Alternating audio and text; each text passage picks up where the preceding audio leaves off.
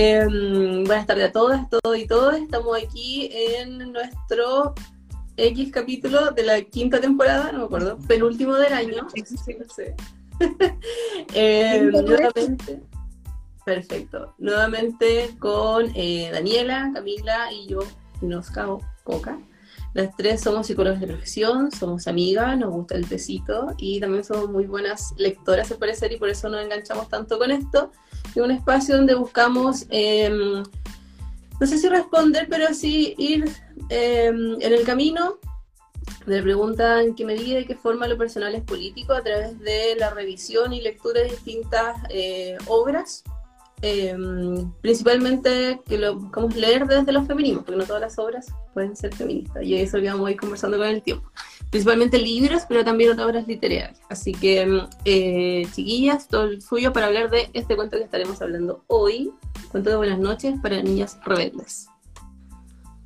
Súper, gracias. Sí, vamos a estar leyendo este libro em, que fue escrito y diseñado por dos eh, autoras, Elena Fabili, me disculpo desde ya por decir todas las cosas mal, pero voy a decirlo todo como suena para que también sirva para googlearlo. Eh, Elena Fabili y Francesca Caballo, con B corta, se debe decir caballo, seguramente, eh, pero caballo con B corta. Em, y bueno, eh, Fabili es una emprendedora mediática, es periodista de profesión y ha dirigido bastantes medios digitales. Eh, em, como decía, es periodista digital por la Universidad de Berkeley, Berkeley y em, tiene una maestría en semiótica por la Universidad de Bolonia en Italia. Y por otra parte, Francesca Cavallo, o Caballo con B corta, em, es escritora y directora de teatro. Ella tiene una maestría en dirección teatral por la Escuela de Artes Escénicas de Paolo Grossi eh, de Milán, no sé cómo se dirá la verdad, eh, de Milán, y es fundadora de, y aquí me van a disculpar, es Ferré Cavalli, así se escribe, eh, que es un festival internacional de imaginación sustentable del sur de Italia. la gracia, cierto, de este libro y de dónde surge es porque juntas fundaron un laboratorio que se llama Timbuktu Lab, que es un laboratorio de innovación de medios de comunicación infantil. Eh, se dedican a realizar ciertos ciertos, em, instrumentos o instancias para favorecer el desarrollo de niños, niñas y adolescentes, em, y cuyo objetivo es redefinir los límites de los medios de, de, comunicación infantil a través de la producción de medios digitales como, o contenidos provocadores, estimulantes, a través de la, usando la tecnología por lo tanto, si lo buscan van a poder ver que desde el laboratorio eh, Timbuktu se han creado libros, entre, donde entre los cuales se encuentra el libro que vamos a hablar hoy, eh, parques infantiles, juegos digitales y talleres educativos.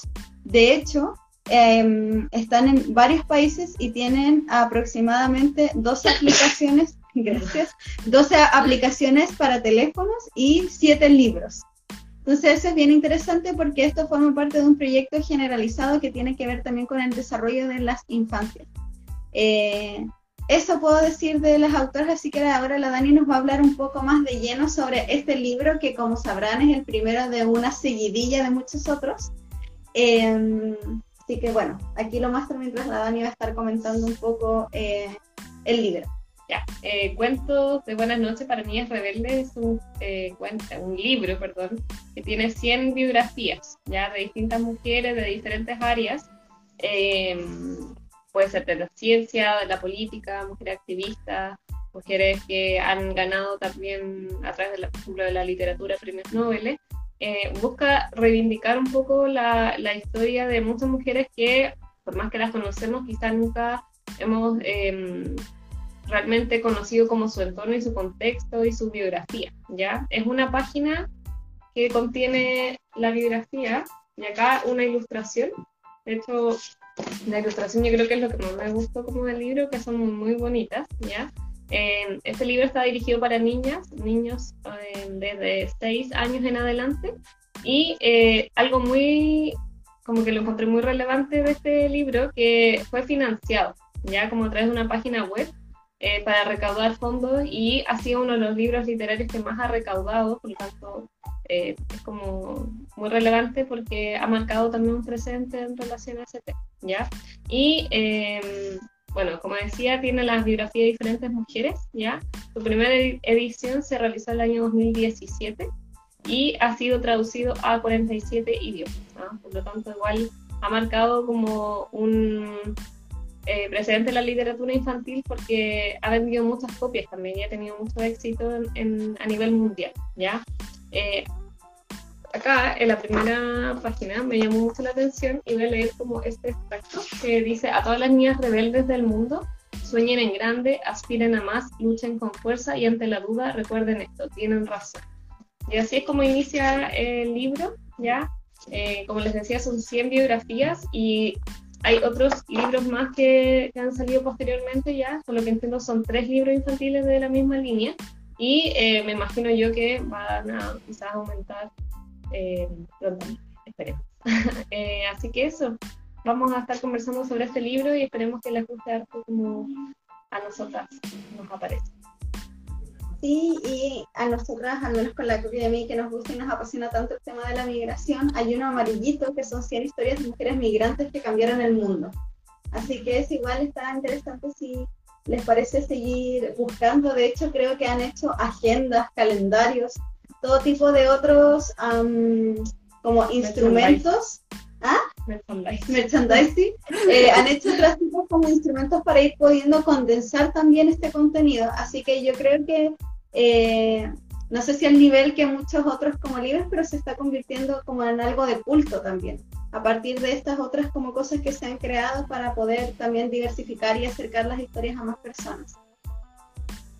Eso, bueno, como siempre vamos a hablar algunas preguntas como más genéricas, focalizar un poquito más eh, para conversar un poco de esto, de este libro, que es más que nada un compilado eh, así que lo primero que nos gustaría conversar es un poco comentar qué nos pareció el libro, qué nos llamó la atención, qué nos gustó, qué no nos gustó tanto y en qué medida, ¿cierto?, se podría recomendar.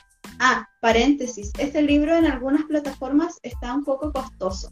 Hay que decirlo porque también tiene una edición que, por supuesto, que tiene un valor agregado en lo que tiene que ver con, la, con los libros, ¿cierto? Eh, es un libro ¿cierto? con solapa, con contraportada con esto como de, las de las ilustraciones, e impreso a color y todo eso, entonces es y un que es grande también. Y que es grande. Eh, si usan funda literaria, tienen que usar funda literaria grande, la estándar no sirve. Eh, pero hay probabilidades de encontrarlo a veces mucho más barato en oferta, entonces para que anden mirando y también que lo pueden encontrar en la biblioteca pública digital donde lo pueden leer de manera gratuita. Así que, a pesar de que es carito, si lo quieren coleccionar es un poco costoso, pero estéticamente vale mucho la pena. Sí. Así que, luego de esta introducción económica, de nuevo, eh, eh, ¿qué les pareció el libro, chicas? Ya, yo empiezo. Em, me pasó que tengo poca cercanía em, con obras literarias dirigidas para niños, ¿ya? Yo como, que uno cacha y como que ha buscado entre medio, pero no, no es algo que, que, visite constantemente, he estado un poco más atenta a lo que ahora son, por ejemplo, los cuentacuentos y esa línea, pero tampoco le he tomado tanta atención, es como que me haya sentado a escuchar un cuentacuento. Eh, y sé, bueno, a propósito de otras, tengo amigas que son madres de niños pequeños y todo, y que hemos todo un mundo la posibilidad a través de los libros ir contando y enseñando eh, y criando, por supuesto. Y cuando me enfrenté a esto dije así como, wow, es un desafío leerlo eh, para mí también, o con este objetivo. Probablemente yo, cuando supe que, existía este libro, porque igual eh, lleva un tiempo, lo hubiese regalado a alguien pequeño, no sé si yo lo hubiese leído, sinceramente. Entonces, desde ahí fue un desafío. Después eh, fue extraño porque, como bien lo dice el nombre, está hecho de 100 cuentos distintos que no es necesario leérselo todos de una sentada. Se da para leer, entiendo, en las noches porque son cuentos de buenas noches. Entonces yo me imagino un poco la lógica de pescar el libro y leer un cuento cada noche a los niños, niñas quienes quieran eh, acceder a eso. Entonces, desde ahí también fue un ejercicio distinto estar como leyendo uno y otro cada vez, o sea, de una sentada, leerse, no sé, 15, 20 cuentos era un poco extraño. Lo digo así porque, claro, una que ya es adulta quizás no es tan atractivo estar leyendo una historia que relata eh, una biografía muy sintetizada, por supuesto rescatando lo importante del mensaje, y que luego se pasa a otra, a otra, de temas muy, muy variados, que me lo vamos a abordar en la siguiente eh, pregunta. Entonces, digo que fue un desafío, no algo negativo simplemente, pero sí era como una, eh, como una dinámica nueva para mí. Lo disfruté mucho, mucho sí, lo, eh, tuvimos el, Sí, lo, lo, conseguí dos veces en la Biblioteca Pública Digital porque el préstamo dura dos semanas, entonces tuve harto tiempo para ir leyendo, y masticando, a veces volviendo a leer otra, marcando cuáles las que me gustaban más, después releyendo cuando ya iba avanzando con, con otras para ver si efectivamente eran las que me gustaban más. y, y, el formato igual en, digital es bien amable porque igual alcanza, por lo menos yo leo en, una tablet, igual alcanza a estar una página en, por hoja. Eh, así que eso fue interesante. Súper, súper recomendado, pero sobre todo en esto que decía, quizá ojalá con ese objetivo tendría mucho más sentido de ir leyéndoselo a alguien, creo que puede tener un, aporte súper, súper importante para eso, eh, y es hermoso también, así que para tenerlo en la casa, ¿por qué no darse el lujo? Sí, gracias, Ya voy yo. Eh, a mí también me gustó mucho. Yo creo que tampoco lo hubiera comprado o lo hubiera leído si no hubiera sido por el podcast. De hecho, me acuerdo que la Cami igual dio la idea de, este libro. De, y, y, claro, era como personalmente igual un desafío. No sabía mucho en qué consistía el libro tampoco. Entonces, lo había escuchado, pero nunca había visto cómo realmente estaba estructurado. Entonces, también cuando iba leyendo decía, hoy, ¿cómo vamos a hablarlo en el podcast? Son puras biografías, como que trataba como de pensar igual cómo estructurar un poco la, la sesión del de, capítulo. Pero me gustó mucho porque aprendí mucho sobre muchas mujeres que realmente no conocía, otras que sí ubicaba el nombre y quizás no conocía tanto el contexto o la historia de cómo llegaron a ser lo que fueron, y otras como que sí conocía y como que fui como recordando ciertos elementos. De hecho, me acuerdo que, como que con este libro me acordé que en primero medio, en lenguaje, nos hicieron disfrazarnos de un personaje como histórico y tuvimos que relatar su biografía. En este caso yo, mi abuela me sugirió que fuera la Florence Nightingale que aparece en, en el libro, que es la primera enfermera de la guerra y todo.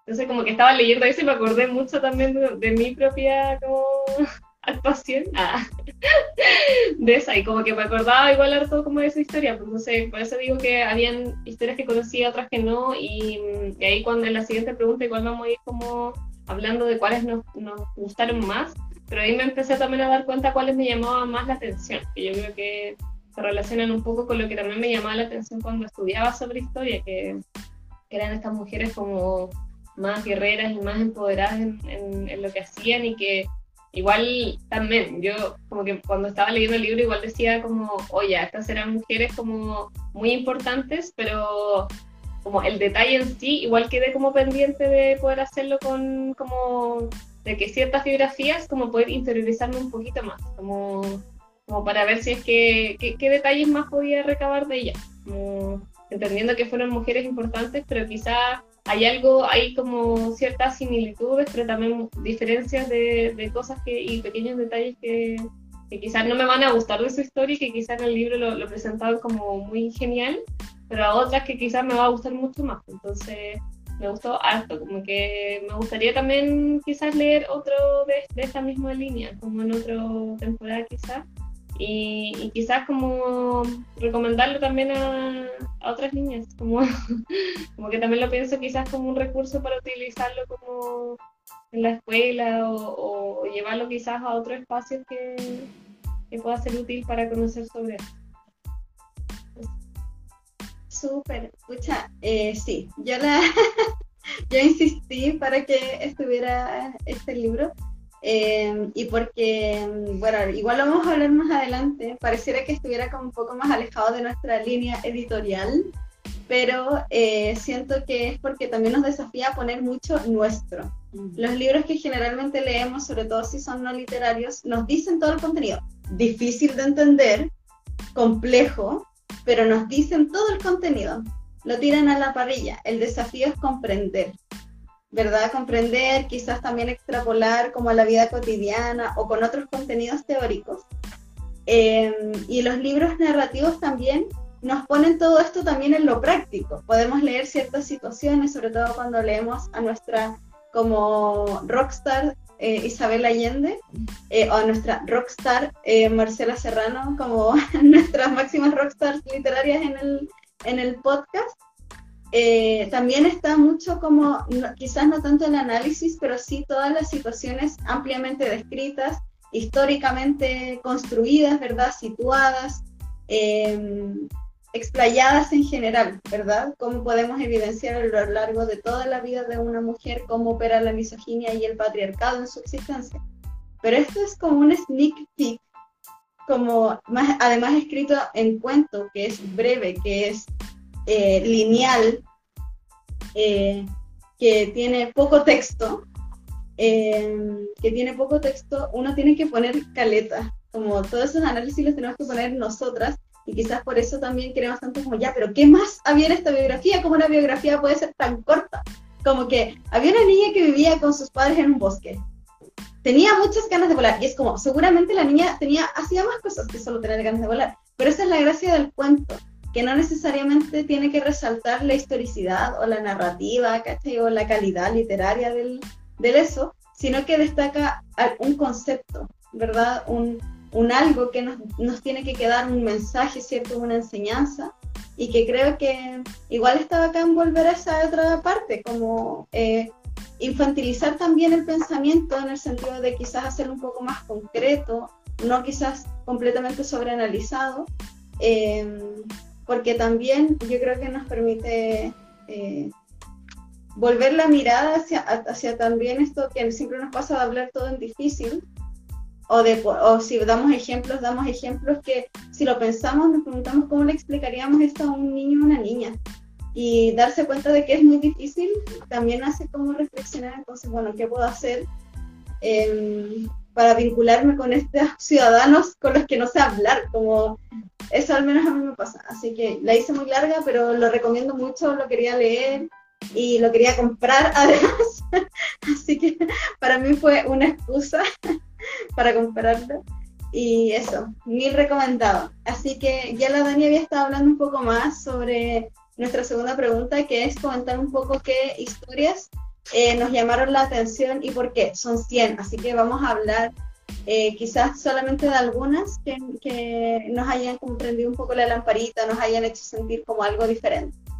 Vale, Porque ya, porque ya hablé. Ya, yo.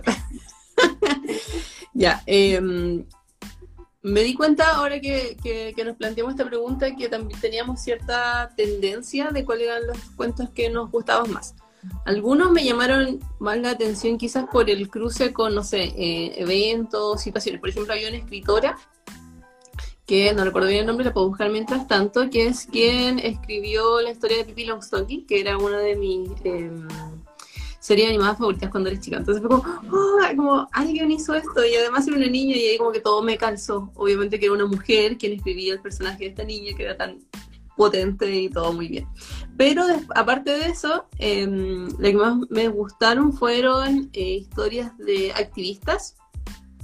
También hay historias de políticas, políticas muy reconocidas, como por ejemplo Hillary Clinton o la Eva Perón en Argentina, pero también de activistas que podrían ser de un espacio más pequeño, por así decirlo, como de micro luchas, que no, por supuesto no por eso son menos importantes, sino de situaciones muy pequeñas. Entre ellas, por ejemplo, em, de... Dame un segundo, la perdí. Aquí está, Rosa Parks, eh, que es, por ejemplo, una eh, mujer afrodescendiente que, bueno, ya conocemos un poco el contexto de la diferenciación y la segregación racial en Estados Unidos, en donde ella hace un gesto político muy, muy potente, que es sentarse en una micro en un espacio donde estaba eh, el privilegio de que sentaran las personas eh, blancas, y le dicen que se pare porque no le correspondía, y ella dice que no. Algo de simple, dice, no, no me voy a parar. Y luego cómo se gesta todo un movimiento alrededor de, eso y que ella termina eh, liderando, comandando. Las historias que más me gustaron iban un poco en esa línea que resulta por cómo las describen, esto que decíamos que puede ser de rato bien concreto, bien simple, pero no por eso menos potente, de, de cuestiones muy eh, cotidianas, muy pequeñas, como, oye, podríamos hacer algo diferente. A veces ni siquiera tan reflexionado, ni siquiera con la intención, así como, oye, podría decir que no, sino como, mira, estoy aquí, estoy recién justo y digo que no nomás. Y después surgen eh, personas, bueno, que, eh, que, se unen, que por supuesto que le asistió la lucha, y estas mujeres terminan siendo, o la mayoría de las historias que más me gustaron, eh, también lideresa de estos movimientos. Entonces son súper importantes cómo toman eh, un rol bien potente en esto. La mayoría de las activistas que salían eran eh, principalmente, por lo menos las que a mí más me marcaron, también de temas raciales. Entonces ahí se cruzan también otro de los temas que hemos estado conversando en el podcast a propósito de la interseccionalidad. Entonces creo que esas son las que a mí por lo menos me hicieron más así como, oh, qué rico leerlo y quiero volver a leerlo y qué bacán, quiero saber más de esta persona. Bacán, súper. Sí, bueno, si quieres, ¿quieres decir? ¿Sí? No, no, no, Ya, vale. Bueno, a mí igual me, me yo noté algunos, eh, intenté anotar algunos como variados. En general, eh, yo creo que quizás por la lógica del cuento, eh, de, de, la estructura cuento, las que me llamaron la atención fueron cosas súper específicas, como del relato. Por ejemplo, algo que dijo, o Mm. algo como muy singular. Por ejemplo, eh, había una astronauta y doctora que había, eh, que creo que es Ma eh, Maese Jennison, que había estado como, eh, había sido muchas profesiones, Mm. muchísimas profesiones, no sé si se acuerdan, y como que lo que ella hacía era como ensayar. Veía algo que le gustaba, veía algo en la tele, en la tele, leía sobre algo y decía, ya, yo quiero hacer eso, y lo intentaba. Entonces eh, eh, fue, fue teniendo como ocupaciones y profesiones muy diferentes. Entonces no sé si me llamaba tanto la atención como sus logros en particular, sino que había pasado por caleta de ocupaciones o profesiones a lo largo de su vida. Pero si tuviera como que condensar las que más marqué y las que más me llamaron la atención, me di cuenta a posteriori que las que más me llamaron la atención eran las historias de espías y de periodistas. Eh, o sea, y de periodistas slash escritores. Eh, ¿Qué será? no sé, yo creo que quizás porque soy Sagitario y la aventura y todo eso, aparentemente que yo no me siento muy aventurera, pero me di cuenta que sí me gusta leer sobre eso. Eh, como esa, esa emoción, por ejemplo, había una, una espía que nunca se supo su nombre real, eh, porque siempre cambiaba, cambiaba su nombre y era de profesión costurera, pero escuchaba como a las personas de la, de la corona española, como de las cortes de la corona española, y, y llevaba como información. Era muy interesante eso. Eh, entonces sí, espías y periodistas, y creo que también alguna que otra educadora. No, fue imposible para mí no marcar la historia de María Montessori, las frases de, de, de Montessori, de Isabel Allende. Eh, y me encanta como la disparidad de, de temas que, que aparecen. Por ejemplo, tenemos como, no sé, a Isabel Allende y después sale Coco Chanel. Eh, y sale como Simón, esta gimnasta muy genial como actual. Vemos Cleopatra como hace mil años y luego vemos historias de mujeres que siguen vivas. Entonces también me gusta esa lógica de que la historia no la hace solo como lo pasado y quienes ya no están, sino que también es una historia presente, que sienta precedentes pero que también está haciendo y se va como transformando. Eh, y en particular creo que mi favorita es la de Melly Bly, Bly Melie Bly, supongo que se debe decir como Melly Bly o algo así, eh, que era una periodista eh, como investigadora, que era muy genial porque ella se intentaba como averiguar mucho para poder escribir reportajes. Entonces, en una ocasión se hizo pasar como una, por una persona que tenía trastornos psiquiátricos para que la internaran en un psiquiátrico y poder escribir sobre los maltratos que en ese psiquiátrico había hacia los pacientes. Eh, y una vez le dieron como, y eso fue lo que más me cautivó, le dieron como la tarea de reproducir como el libro de Julio Verne, El Vuelta al Mundo en 80 días, y lo hizo en 62 días y fracción. Eh, o 72, bueno, por ahí. Eh, en menos de 80 días, y um, obviamente no viajó en globo aerostático como el protagonista de, de ese libro, pero sí eh, dice que viajó hasta en burro. Entonces, es todo eso para poder escribir un reportaje. Entonces eso me llamó mucho la atención, creo que es mi favorita de todas. Bien. Ya, ya me pasó que, que me gustaron mucho las, las historias que eran como de guerreras o como de eh, aventura. Porque estaba acá seleccionando y creo que mi favorita y tengo, ya no sé cómo decirlo, pero es una mujer pirata que se llama Yacuote de la que es un, es, no sé cómo se dice, pero es una niña haitiana, bueno, aparte de hablando como de una niña haitiana que luego fue, eh, sus padres fallecieron, entonces para poder cuidar a su hermano se transformó en pirata. Eh, también Jane Goodall, algo así, que es primatóloga. Como que también me gustó mucho porque era la idea como igual de la aventura, como de tomar a su hija, ir como hacia la selva y investigar en este caso y acercarse como ella creyó que era lo correcto a estos animales y poder como descubrir algo, algo nuevo sobre ellos. Y la última que también me gustó mucho es Losen, que es una guerrera también y que ahí te llevaba como, como también a este lado más místico, como de de que también era como muy vinculada como a lo ancestral, entonces como que me acuerdo que leí esta parte y me imaginaba mucho como, como también en un contexto muy como de selva y como de, no sé, como siento que, que también analizando un poco el por qué quizás me gustaron esta historia, yo creo que me parece muy necesario que las niñas también se puedan vincular como con espacios de aventura, como mm. desde lo salvaje, como personalmente mi infancia como que era muy difícil pensarla como desde la aventura porque tenía un espacio como familiar muy estructurado y muy poco aventurero. Entonces me gusta mucho pensar que las, niñas o niños que lean estos cuentos también puedan pensarse en fantasías como distintas, como, como queriendo y descubriéndose a sí mismos también, como voy a leer, no sé, a esta autora de este libro, imaginarse también si eso les gustaría o no. Eh, como, como, el rol de la fantasía y la infancia también es súper importante y creo que este libro también te puede ayudar como a jugar a eso, como a pensarte también en otros espacios como niño, como niña. niña. Eh, eso, como que lo llevé mucho como por ese lado a la Mami. eh, me gustó mucho pensar como en yo como niña leyendo este, este libro y creyéndome como todos esos personajes, como, como que así me imaginé y por eso creo que destaqué como esos, no sé si la cosa está pegada.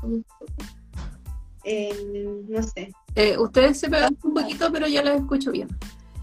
Ay, ah, dice Dani. ¿Qué hiciste? Ah. La Roxy. Eh, oye, bueno, quería, complementar que yo en mis historias pregunté eh, eh, algunas personas que, qué cuánto les había gustado de los que le habían leído. Me llegaron dos respuestas, igual las quería compartir. Una es de Diana, de Lecturas de Diana, y em, creo que era de Diana, estoy casi segura. Eh, y ella señalaba que le gustó mucho como esta historia de una chica de 16 años que salió como a navegar porque quería, le gustaba como ser navegante y salió de Australia, me parece. Eh, y lo bacán de lo que cuenta como esta chica es que eh, después de leer el cuento estuvo buscando videos como de esta persona. Entonces como que también le, dio, le pasó algo similar a lo que nosotros señalábamos de estas ganas de buscar un poquito más. Y también la Marce, una amiga que es, eh, es educadora de, de educación básica, contaba que le gustaban todos porque lo usaba harto en el aula y, señalaba que había mucha motivación también por parte de los estudiantes que ella como tenía mm. em, para leer esto, estas actividades y no solo para leerlo, sino también para hacer una aplicación de eso, para hacer alguna actividad práctica. Entonces también tiene una motivación de poder hacer algo también con, esto, con estas cosas que, vamos, que van leyendo. Em, así que bueno, eso, quería, quería aprovechar de agregar esos comentarios. Y bueno, ya pasando un poquito a el tema que siempre conversamos hacia el final de nuestros de nuestros capítulos tiene que ver también con la función política de, lo que leemos eh, y su vínculo con el feminismo. Entonces también nos preguntábamos, eh, y ahora vamos a ponernos a conversar sobre esa pregunta que aún no respondemos, que es eh, si podríamos considerar este libro un libro feminista o no, y también, tanto, tanto que sí o como no, qué valor como político puede tener este libro en lo social, ¿cierto? ¿Qué función puede cumplir? Eh, igual todo esto súper alejado de jugar sin, como jugar por jugar, como que queremos encontrarle una función a este libro. em, podemos también reflexionar un poco de eso, ¿no? Pero, em, pero también eh, conversar de eso, de em, en qué medida esto también posiciona o no a las niñas como sujetos políticos. Eh, así que eso, esa es la última pregunta. Yo creo que es una pregunta súper em, que le hemos dado harta vuelta. ¿Qué, qué pasó? No. Es que la, la Dani dijo como, bueno, yo, y tú empezaste a hablar y dijo, oh, bueno, está buena esa, estamos en esa, dijo, empezó el tiro a carbonia. Como que no se pegue. Dale, dale, ¿Ah? ¿Qué dijo? que no, ojalá que no se pegue. ya. Ahora, Estábamos acostumbrados. Sí, el podcast de Coque Camila. ya. Eh, ¿Qué iba a decir? Ah, respecto a, esta pregunta que hemos estado dando vuelta, eh, una de las tantas preguntas que no sé si queremos responder, pero que es interesante mm, discutir, respecto a si los espacios, por ejemplo, de mujeres necesariamente son feministas, y esto podría ser algo como de, ese corte de discusión. Un libro que reúne biografías de mujeres en sí mismo, ¿es feminista? O sea, si lo viéramos solo así en simple, eh, yo diría que no, o sea, no, a priori, que estáis solo con ese dato no se podría decir que sí.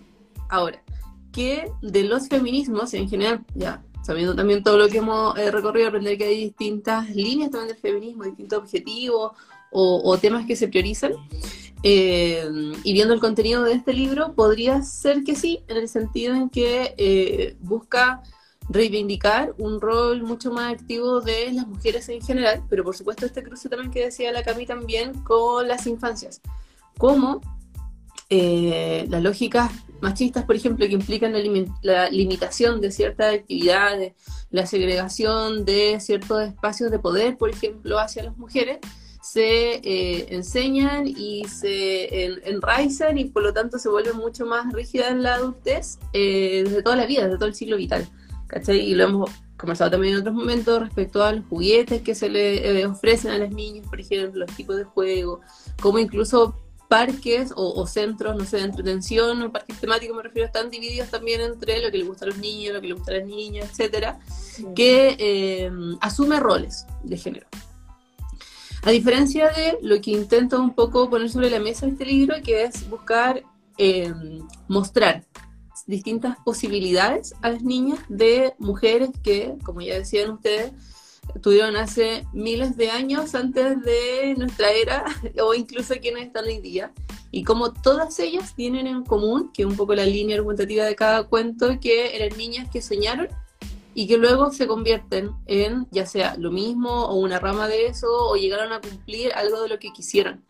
Eh, creo yo, no sé si lo comparten un poco la línea de, eh, de, cada texto, así como son niñas, me gustaba este tema, eh, soñé con esto, me dijeron algunas veces que no, otras veces que sí, pero los papás los que le impulsaron le dijeron como, dale, tú pudiste ser lo que sea, y lograron ganarse ese puesto, ganarse em, o sea, perdón, se ganaron desarrollar ciertos talentos, por supuesto, destacar en otro ámbito o llegar a ciertos puestos más importantes donde poder estudiar, ser eh, líder, etc. Entonces, en ese sentido podríamos decir que, eh, creo yo, que sí, sí tiene un objetivo, por lo menos que apunta hacia lo que los feminismos también eh, proponen es súper interesante también que la, metodología, como estamos hablando, la forma de mostrarle a las niñas esto es en un lenguaje para niños.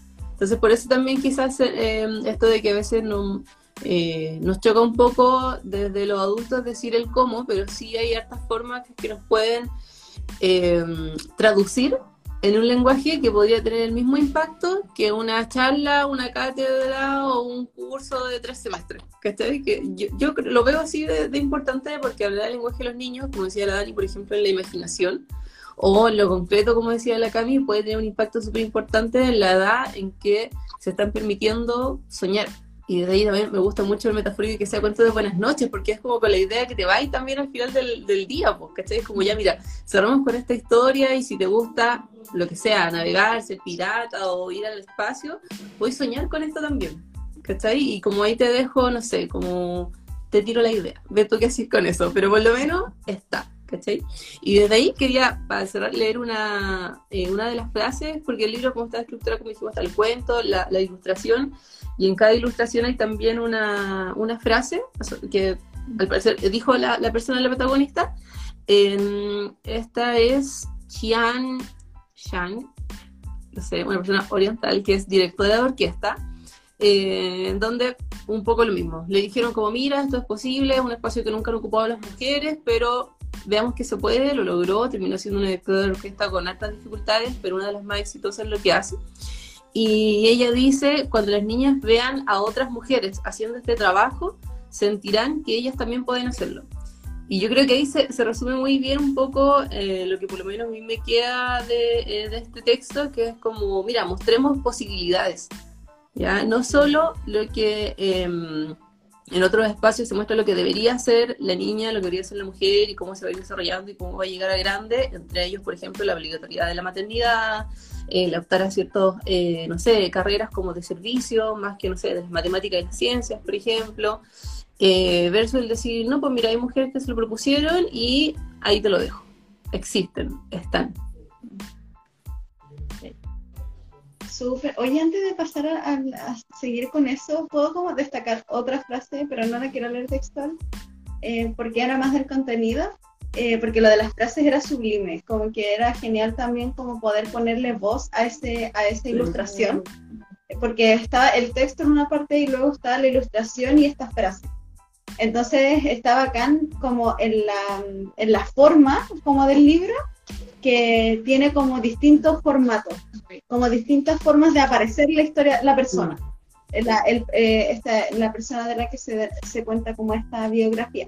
Y ahí había una mujer que había sido eh, jueza de la Corte Suprema en Estados Unidos y señalaba que habían, que en general, que son nueve, nueve jueces, y que le preguntaban a ella cuándo, creía que se iba a lograr la igualdad de género. Y ella decía cuando hayan nueve mujeres. Entonces la criticaban harto con eso, ¿cierto? Y que también hay mucha crítica en relación como al embrismo, que se confunde, ¿cierto? Con el embrismo, algunas cosas. Y ella decía, esto porque por mucho tiempo han sido nueve hombres y nunca nadie se escandalizó porque fueran nueve hombres. Entonces también yo creo que es importante, y esto ya es un apéndice nomás como un anexo, en que cuando señalamos igualdad o equidad, no es que haya igual cantidad de hombres igual cantidad de mujeres, como comprender y no escandalizarnos cuando hayan espacios completos dirigidos por mujeres que no estén dirigidos necesariamente a la función de cuidado, mm. ¿cierto? O a la función como del mundo privado, o sea, sí del mundo privado. Entonces, eso, como que quería también como colgarme de eso de las frases y quizás comentar alguna de las cosas que había pensado para esa pregunta. Em, primero lo que tú dices sobre la posibilidad es súper importante. Hace poco estábamos haciendo un trabajo en mi diplomado de sexualidad y vimos algunas investigaciones sobre la importancia para el grupo, eh, para la comunidad LGBTIQ más de la representatividad en medios como digitales y sociales, por así decirlo, socioculturales, y correlacionaban eso con la prevención del suicidio. Mm. El poder verse representado no solo tiene que ver con la posibilidad del ser, sino también de poder encontrar una comunidad que te identifique y en la que sientas algún tipo de apoyo. Lo vemos, por ejemplo, también en las mujeres en el mundo de las ciencias y las matemáticas, que hay todo un movimiento también para, y congreso, ¿cierto?, para develar que es una comunidad que existe, para que si tú sabes que estás sola en ingeniería, inserta ingeniería en la que hayan pocas mujeres, la verdad es que no sé eh, cuáles son las que ahora están como liderando un poco esas listas, no sientas que porque estás en ese, en ese campo sola significa que estás sola en el mundo como de las mujeres en las matemáticas. Eh, también de un sentido como de poder encontrar una comunidad que apoya, de que también existe no solo la posibilidad de ser, sino también una posibilidad del ser y que se ha logrado, ¿ya? Em, entonces quería como destacar eso y también con lo que tú señalabas, em, como en qué medida es feminista o no, ¿verdad? Em, también yo pensaba, eh, y lo había comentado antes y ahora se los voy a repetir en vivo, em, el tema como de la función más de cambio que tiene el libro, porque cuando hablamos de un libro feminista quizás estamos pensando en algo que explícitamente exponga y devele que estamos en una situación de desigualdad histórica, que existe el sexismo, que existe las diferencias de género, que existe el patriarcado y una argumentación en torno a eso con ejemplos, ¿verdad? Para evidenciar que eso es una realidad y que por lo tanto, y también se expone la importancia de que esto sea cambiado en la vida de las personas. Eh, y este libro no hace nada de eso, no dice, por ejemplo, eh, evidentemente cuenta algunos contextos en los que señala esto no se podía hacer porque a las mujeres no se les permitía tal cosa, o esto no se podía hacer porque a las mujeres las casaban, eh, en esta época se casaban a las mujeres en contra de su voluntad, ya, ¿cierto? Cuenta una realidad, pero no contarlo implica necesariamente hacer una crítica como si lo vemos en los libros que son explícitamente feministas, ¿verdad? Eh, entonces yo le señalaba que para mí este libro tenía como más una función de cambio, como ¿se escucha el ruido de afuera o qué onda? Porque hay harto ruido, ¿no? Ah, ya, acá. No, yo no lo escucho. Eh, genial, gracias. Eh, entonces yo les decía que tiene que ver, yo sentía que tenía que ver con una función de cambio porque es como operacionalizar esto también de la visibilidad y de la posibilidad. ¿Cierto? No dice explícitamente como esto debemos revertirlo porque las mujeres también tenemos que, sino que va al otro lado de la vereda, ¿me entienden? Como eh, reivindicar estas historias porque existen y no han sido contadas, por lo tanto ponerlas de manifiesto puede permitir un desarrollo de trayectoria vital para las niñas un poco menos opresiva de lo que es estructuralmente. Por eso yo les señalaba que para mí tenía que ver un poco también con eso en términos de la función política. Eh, también creo que es importante este libro desde desde lo político porque abre las posibilidades de ver las cosas de otras maneras. En general, la lógica, la lógica del hombre blanco ha sido muy lineal, que está muy alineada también al método científico, eh, a, una, a una comunidad científica que se reproduce a sí misma desde sus propios como cánones de lo que es científicamente correcto y preciso. Eh, y acá hemos visto como formas diferentes de hacer eh, y que en muchas ocasiones no han pasado en la historia no solo porque han sido hechas por mujeres, sino porque también han sido hechas de manera poco como ortodoxa, ¿verdad? Frente a esta como forma de investigar. Entonces la que más me gusta es la que tú señalabas de la primatóloga, que todos estaban como, iban a capturar primates, muy, muy tarzanmente. Iban a capturar primates. Y de hecho creo que la primatóloga se llama Jane. se llama Jane, como Jane de Tarzán. Eh, y claro, ella lo que hacía era que se sentaba, iba, se quedaba un rato y esperaba que los primates vieran que ella estaba. Y luego eh, volvía a ir y hasta que llegó, hasta que terminó de hacer como una cosa que se llama como tarde de bananas y se ponía a comer como plátanos con, con, con los animales que ella había. Entonces una forma poco ortodoxa para su tiempo para investigar un animal. Ya, y ahí me callo porque tengo otras ideas, pero quiero darle la palabra a la Dani. Perdón. Ahí muy inspirada. Perdón. Eh, no, es que siento que como que ya dijeron todo, como un poco la idea que teníamos. Yo creo que este libro de verdad es muy recomendado para, como tú dices, Cami, como que me gusta esta idea de, de pensar que no todo es un contenido que hay que decirlo tan explícitamente, sino que también podemos mostrar como la otra forma, como, como el, eh, más que quizás decir lo que no tenemos, como decir lo que sí podemos hacer, como tener esa idea. O sea, ambas son necesarias, pero me gusta, me gusta pensar que, cierto que quizás en nuestro espacio podcast tampoco teníamos eso, como que en general hablamos como de la otra vereda. Entonces, creo que igual eh, es súper positivo que también tengamos una forma distinta también como de, de mostrar el feminismo como tal. Creo que sí es un libro feminista, yo lo veo así, por lo menos.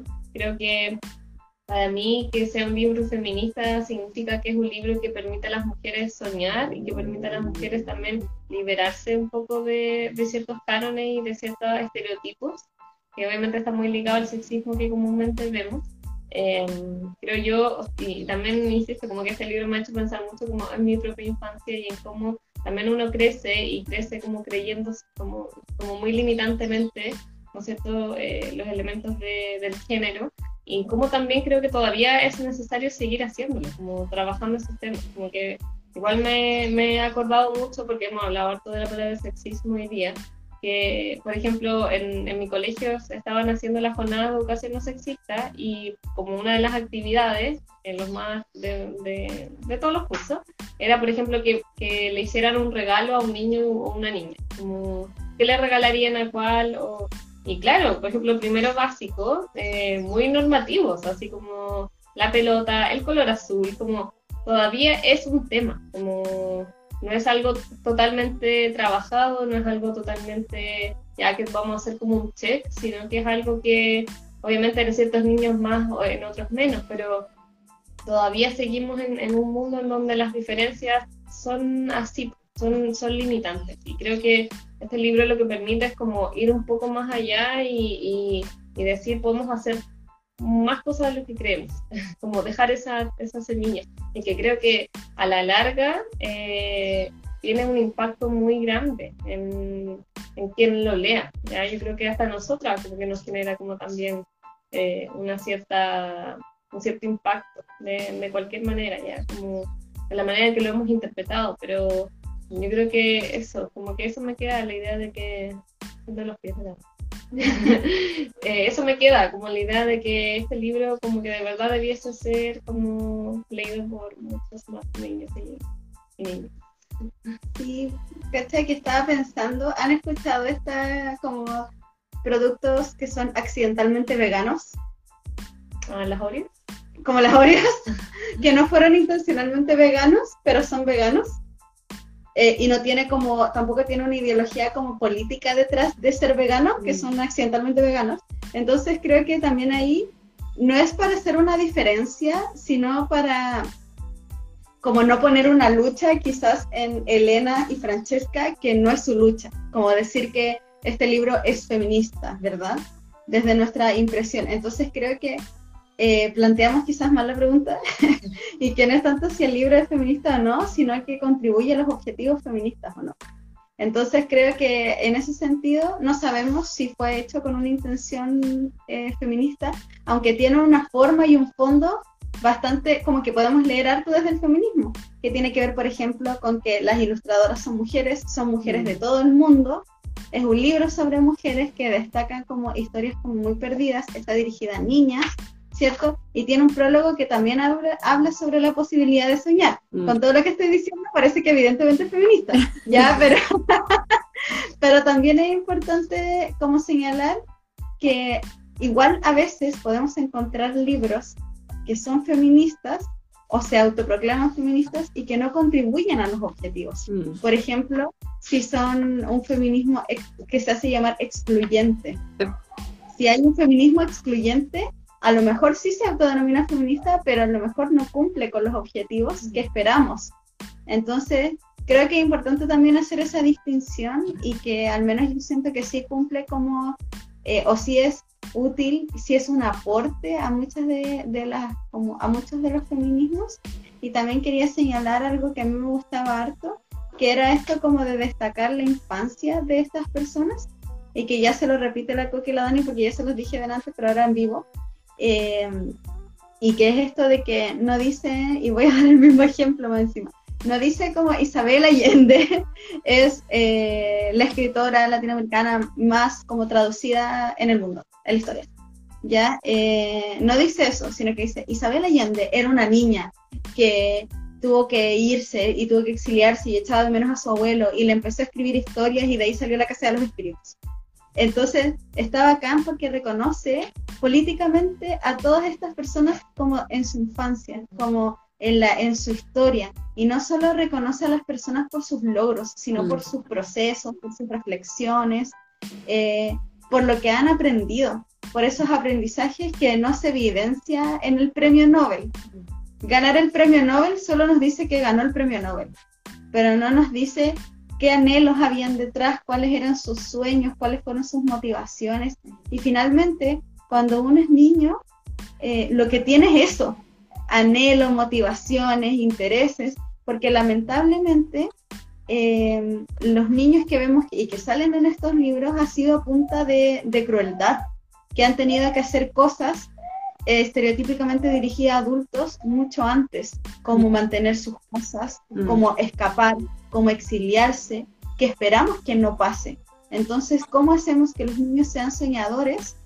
Eh, también desde la imaginación, Y yo creo que tiene que ver con un sentido de trayectoria, ¿cierto? Con su proyecto vital, que tiene que ver con las posibilidades y con sus tiempos, ¿cierto? Si yo quiero ser como astrónoma, no es para hacerlo como ahora ya, sino es porque me gustan las estrellas, ¿verdad? Y no para eso voy a tener que ir a los nueve años a la universidad y ser súper dotada o ser a propósito de que, no sé, soy navegante y tengo que hacerlo porque no tengo otra forma de vida. No sé si me explico con lo que estoy diciendo. Eh, sino que poder proyectarlo en lo que es. No porque los niños no puedan hacer cosas desde niños, sí, pero es que a lo mejor también no es necesario que hagan cosas tan pronto, como no es necesario que cambien el mundo al tiro. Claro. Eh, porque seguramente igual lo van a hacer, ¿me explico? Pero, dedicarse a ser niños, a soñarlo, no necesariamente haberse obligado a hacerlos, porque como les señalaba, casi todas las historias que hemos visto así, por ejemplo, como Malala, mm. eh, que la Dani lo dijo mal, de dijo Malaya, la Malala eh, lo tuvo que hacer porque se vio obligada a, porque no pudo ser niña en el estereotipo que consideramos de como el disfrute de la infancia y que por lo demás es un derecho humano. Eso, con eso quería terminar, perdón por mi chachada tan larga, pero es que este libro me gustó caleta.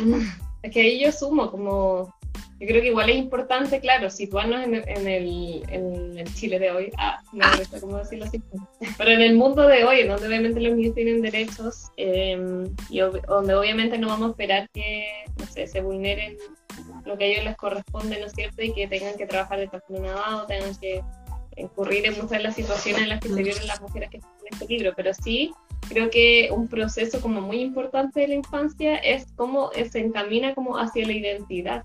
Entonces, por ejemplo, eh, el hecho de que tenga en esta parte, en esta parte del libro donde dice escribe tu propia historia y como un dibujo tu retrato, como que siento que, y está al final del libro, como que siento que también es una metáfora como de, de cómo el proceso como de lectura también te lleva como a tu propia historia, como ahora crea la tuya, como cuál, qué, cómo eres, cómo, qué cosas quieres tú, eh, qué cosas tienes ahora. Em, y siento que todo eso como que es un proceso como súper relevante que la infancia pueda vivir y que creo que lamentablemente hay muy pocos espacios para que la infancia se, empiece, se piense a sí mismo, como que tiende a ser pensada desde la adultez.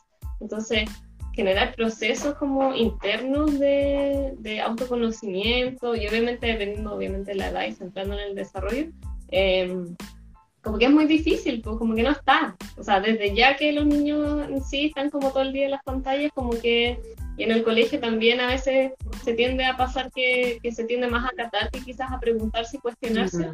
Pero yo que este libro igual te lleva a eso, como a un proceso muy necesario que no es tan común en la infancia, que es como pensarte a ti mismo y pensar tu propia historia y qué quieres y qué no quieres también. Como, como que te puedes eh, sentir identificado con alguna y quizás como rechazar mucho otras. Y,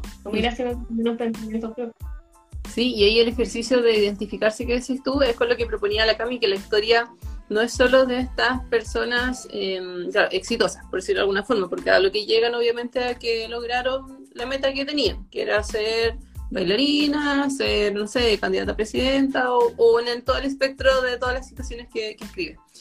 Eh, la posibilidad de identificarse está en que también los describe como niños como niñas que jugaban, niñas que, no sé, tuvieron un accidente, niñas que tenían alguna eh, situación física que las ponía en situación de discapacidad, por ejemplo, ¿cachai? Entonces, eh, desde ahí creo yo que, o, parece que estamos de acuerdo en esto de ponerlos como un par. Y por lo tanto, el impacto de identificarse también es distinto, porque no son historias de adultos, ¿cachai? De adultas, son historias de niñas y probablemente la mitad del escrito, o sea, la mitad de las líneas son de cómo fueron niñas y ya luego del resultado un poco y del proceso cómo llegaron a ser estas personas exitosas. Entonces, desde ahí creo yo, eh, eh, de nuevo, que cómo llega esta historia o el impacto que tiene o la identificación, como decías tú, eh, es mucho más potente. También pasa que en el proceso describe la mayoría eh, no solo lo, contextual, sino también eh, personal de, las barreras, por así decirlo. ¿Cuáles las barreras que estaban en el momento que tuvieron que atravesar para llegar a, y el resultado y cómo termina la, historia? Y de ahí muy coherente también con todas las frases que aparecen después cuando se, cuando se describen. Que, como bien decía la Camilla, es un proceso mucho más complejo que el querer o no querer. ¿cachai? Y ahí está el mensaje súper potente detrás, de decir, mira, esta niña... Eh, soñó, hizo tal cosa, le gustaba mucho jugar con X tema y nunca soltó eso y llegó a ser tal persona. ¿Cachai? Sí, bueno, súper. Gracias a tu mami. Muy buen tema. Mi mamá, mi mamá era fan número uno. Y gracias por las personas que se han ido conectando y han escuchado así algunos pedacitos de nuestro capítulo de hoy. Eh, como saben, este capítulo va a quedar guardado en nuestro perfil. También se van a subir otras em, redes, ¿verdad? Spotify, a YouTube, para que estén atentos, para que también sepan que puede ser algo que sería interesante compartir.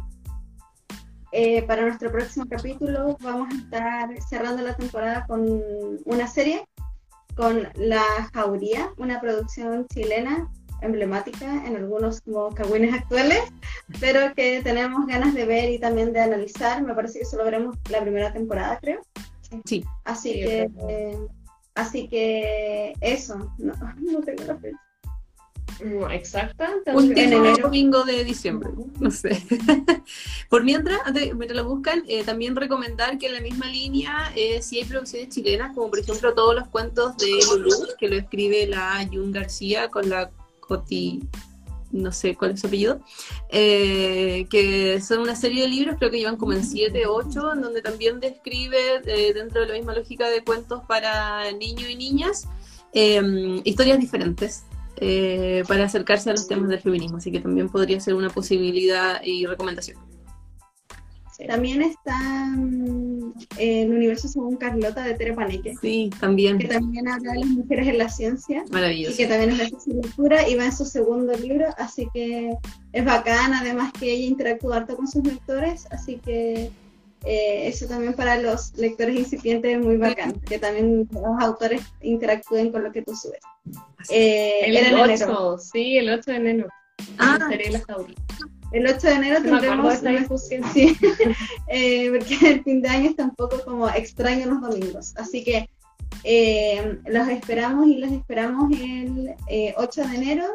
Eh, vamos a estar comentando la, la jauría, también persiguiendo la pregunta en qué medida y de qué manera lo personal es político y también vamos a estar hablando de esta producción eh, nacional. Así que eso, muchas gracias, Sí, Coca, gracias. Dani todas las personas que nos vieron. Eh, ojalá puedan difundir y leer un poco más literatura infanto-juvenil. Vale mucho la pena. eh, también hay que, no siempre todo tiene que ser académico, no todo tiene que ser en difícil. Eh, el esnovismo del adulto, eh, creo que de repente también hay que dejarlo un poco de lado y, y acercarnos un poco más, sobre todo a la gente que nos gusta leer. Eh, es importante también que conozcamos esto para poder incentivar en que personas más pequeñas también lean y saber qué cosas podemos recomendar y qué cosas podemos eh, creemos que podrían llevarlos también a interesarse por lo rico que es leer. Así que eso. Em, 10-4. Ah, y si tienen libros, más, más libros infantiles que nos recomiendan también. Sí. Claro, que también incorpora. Gracias. eso. Nos vemos. Nos vemos, bye.